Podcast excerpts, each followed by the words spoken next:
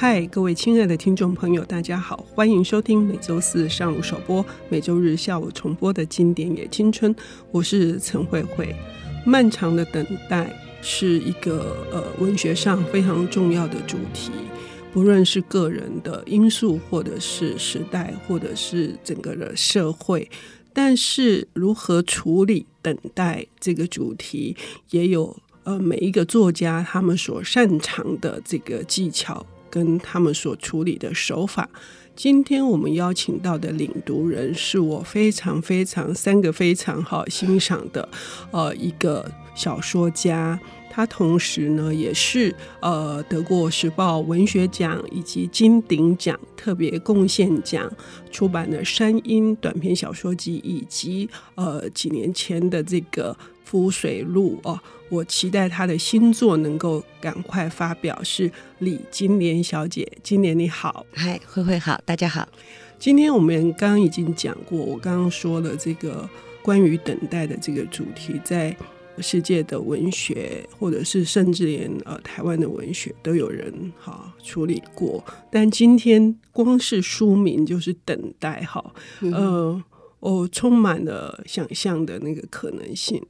嗯哼，等待这位作者是中国裔，现在是美国籍的作者、小说家哈金。嗯。嗯那他当然是已经是受到美国文坛的一个肯定的一个呃华人作家。嗯，那等待其实是他的第一篇长篇小说。嗯，他原来是诗人。对对对对，然后这一篇就一鸣惊人哦，得到了呃美国国家书卷奖非常多的肯定。对对对。嗯。但是我们在谈呃哈金，当然是我非常敬重的一个作家，嗯、看了他很多的作品这样。嗯、那不管是他的作为一个作家，或者是作为他的一个呃学者，他的他的学问也非常非常的好。同时还有作为一位一个作家这个人，嗯，都是我非常欣赏而且敬重的人。嗯，但是我想我在谈哈金的作品的时候，我觉得他这个人的背景是一定要先。认识，就他的经历跟他的作品是息息相关的。是他等于是在呃中国大陆拿到了这个英美文学的学位，对对对，然后硕士，然后去留美的。嗯，他是一九八五年到美国去。他是在什么布兰代斯大学，还要攻读博士学位，嗯、就是英美文学的博士学位。嗯、那他其实原本是要读完博士要回回中国的，嗯、但是还没有拿到博士的时候，就碰到一九八九的那个六四天安门事件。嗯、那这个事件就改变了他的一生。嗯、他最后就决定他要留在美国。但是留在美国呢，他就要必须面临一个你你如何在一个异国生存下去的问题。嗯，所以他又做了第二个决定，就是他决心要用英文来写作。嗯，那这个后来他其实的确就是用一本英文的诗集，然后打开了他在美国的出版之路，同时也得到了呃大学的教职。嗯，呃，他现在就是在波士顿大学任教。嗯，那这两件事对他的作品，我觉得都非常非常的。呃，关联性。那我觉得它的关键在哪里？一个是六四事件对他的影响，因为他。他曾经说过，他的作品里面很重要的一个因素是人与国家的关系，嗯、就是个人与国家的关系。嗯、那我想这个事情其实就是跟六四对他的影响很深的。嗯，因为他也改变了他自己原先、嗯、对对对对、嗯、对国家的一个认识。嗯、譬如说，他在前几年的一部作品《背叛指南》里面，嗯、那是一个真实的故事改编。嗯、其实他就是在讲，到底是国家背叛了人，还是人背叛了国家？所以他的这个经历跟他的作品。就有很大的关系，这样是。那第二个关键当然就是用英文写作。嗯，那我们现在读到的哈金的作品，其实都是用英文翻译而来的，这样。嗯，所以他对语言的转换是非常有见地。是是是，我自己读等待这一次是重读哈，对我也是。我第一次读的时候，我已经非常的惊讶了，因为译者他完全是用那个东北腔来译，对对对，就是这是咋回事啊？哈，那怎么着啊？类似像，因为我有蛮多东北的朋友，所以立刻就带到那个情境，呃，比较就是不会有那种呃，就是这是。中文写作，对对，完全没有。但我觉得这个是译者的功劳。嗯、这个译者叫金亮嘛，亮他其实也是在美国的一个，就是山东人。嗯，好，那但是他好像在我所读过的哈金的作品里，他好像是前期的作品都是由金亮翻译，是可能他后来自己也很忙吧，所以他就。没有再由他来翻译，是是。但我觉得尽量非常非常突出。嗯，但是如果要谈到语言的话，我因为我最近在读他读哈金的另外一本书，最新的书就是《湖台夜话》。嗯、他提到他自己的英文，他非常刻意的在这个英文里加了一些汉语。嗯、那汉语所谓汉语，他的所谓汉语就是我们的中文嘛。嗯，所以他其实也并不是那么美国人道地的英文，这是他刻意而为。嗯，我想他可能觉得。我如何能够跟美国人用那么道地的英文呢？所以他其实他用了，他其实在英文里面加进了一些中文的使用方法。嗯，那我想这个可能跟金亮后来去对他的作品的翻译也是。也有影响的，这样这很有趣哦。要听众朋友自己去读，才可以知道，就是说，呃，这个英文然后转换成中文，可是我们读起来没有任何隔阂的那个趣味，而且是如何的有现场感。对对对对。嗯那等待今年这本书，你说可以，尤其是在呃，就是他。着重的主题，个人与国家的关系，在读等待的时候，真的也是这样。表面是在讲一一个感情、爱情的故事，爱情的故事是嗯嗯，可以跟我们聊聊他的这本书的。好，那嗯。等待这个故事呢，其实就是呃一个读了医学院的一个年轻人，那但是因为家庭的因素，他跟一个他在他的老家呃家里许配了他一个太太，嗯，这个太太还是个包小脚没有读过书的人，当然彼此之间就没有情感。那然后呢，他就因为他在外面医院工作，所以也没有常常能够回家，所以也没有那。没完全没有感情，所以后来在医院里就认识了一个女孩子，一个美丽的女孩子。但是呢，当时其实这个故事发生的时候是在文革的第二年，嗯，所以整个整个中国的社会的情境是非常禁闭的，所以他们在医院里也不能够公开的。谈恋爱，因为他因为这个男的是一个已婚的身份，嗯、所以他们不能够在医院以外的地方约会，他们也只能在医院里散散步，还不能牵手，嗯、所以这样的关系就发生了十五年。这每一年他都回了老家要去办离婚，但是都因为。不同的因素就没有离婚成，于是他们就真的持续了十五年，一直到十五年，他终于可以，因为有个十五年的限制，他终于可以离婚了，就离成了，然后终于又跟这个女的结婚。他跟这个女的结婚的时候，才真正的第一次是有一些身体上的接触，但是事实上，这个婚姻最后他也也产生了一些幻灭。那他又重新开始，又有了一些。这小说的结尾就是告诉你，他好像又有了一个新的等待，这样是是。刚青年的描述是跟文革发生第二年，以至于整个呃，好像那是一个封闭的。我自己在读的时候，我觉得他们的爱，他们那个炽烈的爱，以及就是。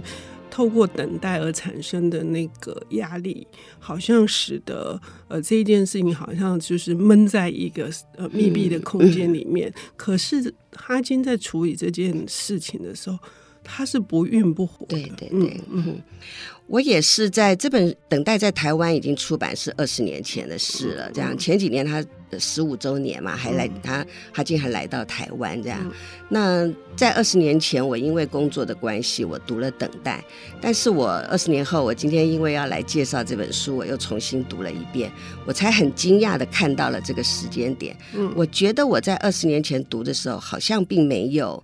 特别的注意到这个故事的背景是在文革的第二年，嗯，但是这是一个多么重要的线索，嗯，那在这个故事里面，当然他们也会有一些因为文革所带领起来的，比如说你的书要藏好，要用一个布盖起来，你不能读小说，这些都可能会去被检举，或者你当然你也必须去上一些政治课，但是呢，整体来讲，哈金是没有。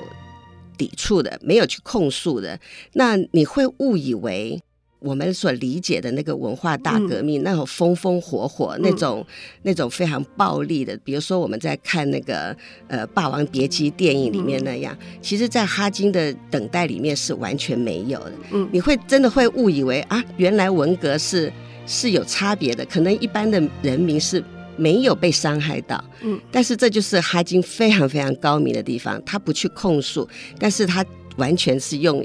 一个漫长的等待，去呈现一个文化大革命这个体制上对人的人性的伤害。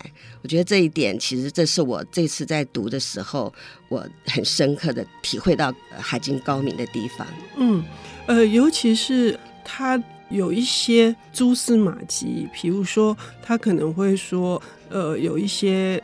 寺庙啊，什么偶像被破坏了，嗯、可是都不是集中在谈那些事件，对反而是好像这对男女之间一直始终没有办法结合的这个、嗯、这个时间感，那个在时间里面所有的那些都处于好像空白。嗯、这件事情他真的处理的非常非常的高明，所以我读完以后，我觉得我只有两个字，就是苦闷。Okay, okay. 关于这个今年的体会，呃，就是不管说，呃，是我说的是闷在这个箱子里面的这种情绪禁闭感，或者是这种苦闷感，还有更细腻的，我们要请听众朋友休息一下，等一下回来。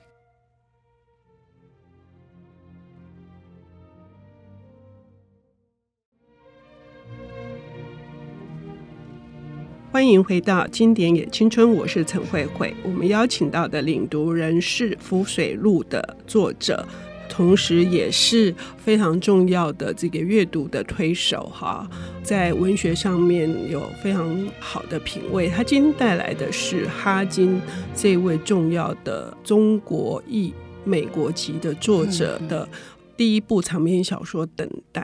那等待也是我们刚刚已经说了，这是一对男女的苦恋，哈。然后这个苦恋是时代的氛围、跟环境、跟制度，哈所造成的。那这样子的爱情哦，他们是怎么去面对的？然后他们为什么用那样子的方式去面对它？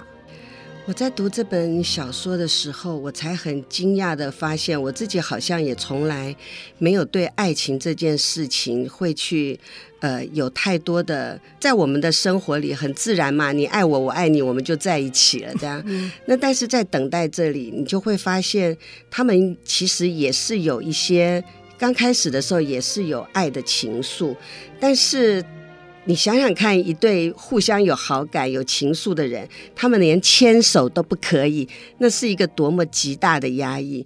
于是就给了我一个体认：原来我们在谈到我们现在有看过很多情欲小说，就爱情里面不单单只是呃一个精神性的爱意而已，还包括了欲望。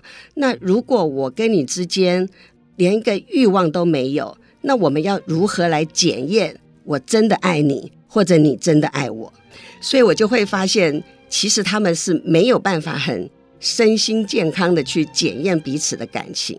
那如果在这种没有办法检验之下，这爱情要如何持续十八年呢？所以这个就是小说里面有好几度，这个男的都还要把这个女的介绍给别人，要把他的女朋友介绍给别人。那甚至于女朋友也可以啊，我也可以去结交别人。就是你在他们的命运里面莫名其妙的经历了这些这些外在的考验，而莫名其妙的存留下来，好像到最后反正你也推销不出去了，我们就必须在一起，然后完全没有经过一个爱情真正的检验，然后他们就必须在一起了，这样。所以这是一个这是一个很独特的一个社会的。就像你讲的，一个封闭社会里面才会出现的一个极度扭曲的一个爱情状况，以至于当他们真正能够在一起结婚的时候，其实产生了那么大的落差，那么大的幻灭。于是这个男主角又开始有了新的等待，他也不嫌老婆不认识的字了，也不是嫌他包小脚了，然后然后他突然就对老婆，就你你是一个这么嫌弃老婆的人，在在小说的结尾，他竟然可以牵起她的手，就这是很非常扭曲的一个人性的一个心理状态的。是我自己在读到最后的时候，我有一点惊讶，就是男主角因为已经受不了。这个女主角，当她真正能够跟他结合组成家庭，这是一个应该就是开花结果了。可是却是，却是是充满了怨怼的，就是好像，而且更是被一些莫名其妙的嫉妒还有占有的那个心态。然后，可是任何举动都好像还是要把这个男的赶走。好，呃，但是好像我们。我们虽然是自活在生活在自由地区，这些这这些也很寻常啊，很多婚姻里也都是这样。但是在他们这一对呃男女之间，为什么会衍生出一个新的等待？这是很奇妙的事情。那我刚刚就是说，我看到最后的时候，我特别惊讶，是哈金是用童话式的描写，他回去。大老婆前妻那一边是简直就是一个极度美好的，好像天国的那种感觉，牵起了他的那个太太的手。哈，那对，我想就是，我觉得就是他的某种幻想又发生了，就这也是人的欲望没有被满足以后，那那个空洞。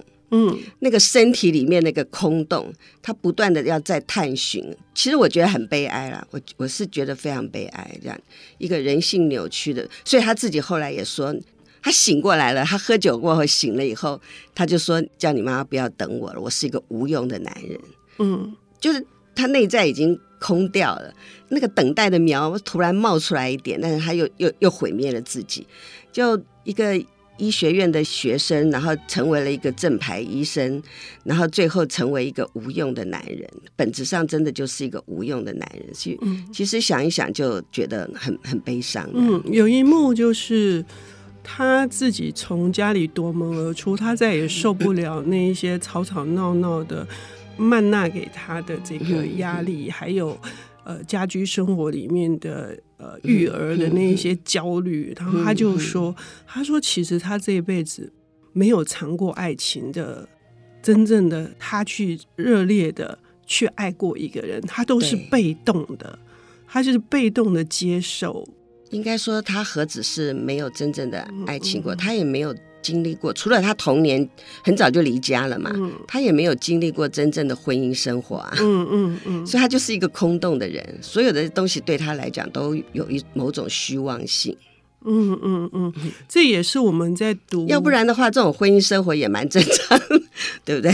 呃，对，因为他很、嗯、他很早就拒绝，嗯，他一直就是把老婆留在乡下嘛，对对对，所以他是没有真正经历过生活。不只是婚婚姻生活，是真正的生活的人。他一直在、嗯嗯、在医院宿舍宿舍里面，嗯、然后看起来是文明的。对，他觉得老婆住在乡下是不文明的。嗯，嗯，可是这样子的对照，以至于。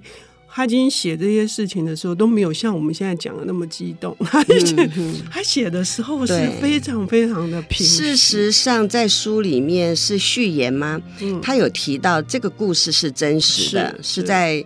他太太的，他太太可能是山东人，嗯、是太太讲给他听的一个故事。嗯、他只是把地点做了一点转换。嗯嗯，就是说，一对男女经过了十八年的漫长的等待，对、嗯，可是真正结婚以后并不幸福。对对对，嗯嗯，嗯，所以、那个、或者说他也已经不知道什么是幸福了。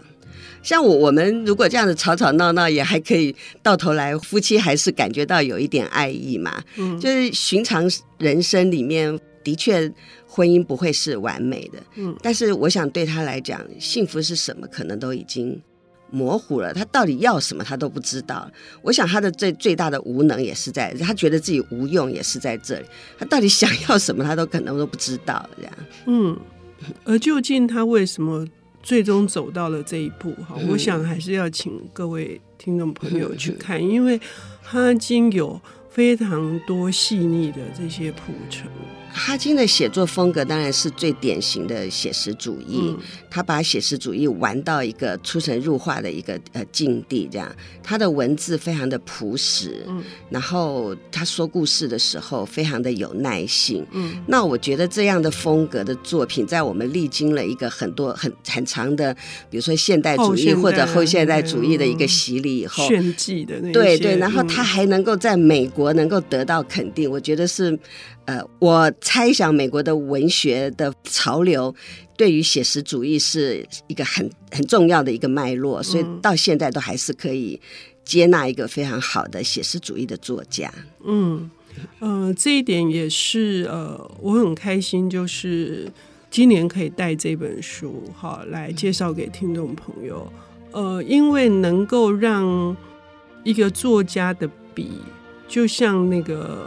一条河流这样子一直在你的心里这样冲刷，是一件非常幸福的事情。我 们不要流到太远，我们不要像这个这个男主角一样哈，嗯，他已经不晓得到底什么是幸福跟不幸福。希望他能够落岸嘛，对，登上他的河岸。是，谢谢金莲啊，谢谢大家。